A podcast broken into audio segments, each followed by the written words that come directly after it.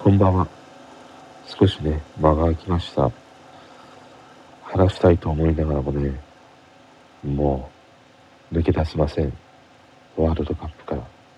ということで、自分の尻を叩く意味でも、次にね、話すこと、そのね、予告をしてみたいなと思います。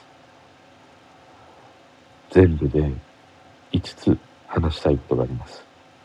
一つが、今回のこのワールドカップ、この報道が以前とね、違って、だいぶ変化したなっていうことが一つ目。二つ目。またね、車の話です。妄想の中で、やっとね、三車種にね、絞られてきました。その話がしたい。三つ目。松田優作と証券の共通するもの。ちょっとね、この二人、まあそれ以外の俳優にもあるんだけども、この時代の俳優に共通するものがあるなと思ったので、その話をしたいです。四つ目、勝利というね、感情。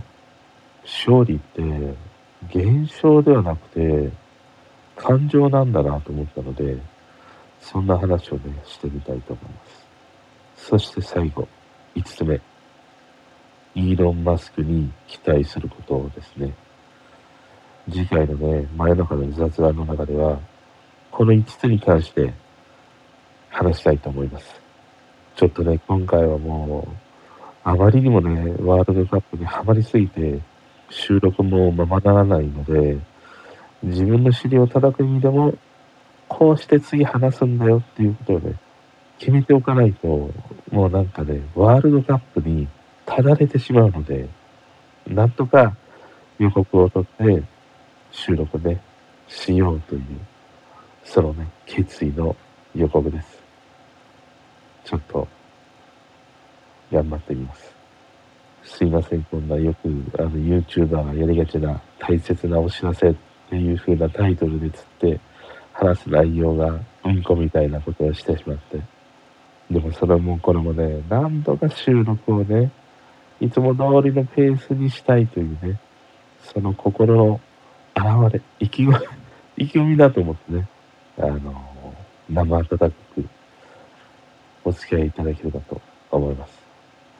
いよいよ明日は日本対コスタリカ戦です。頑張れ、日本。この怪しい感じがいいですね。ということで、よろしくお願いします。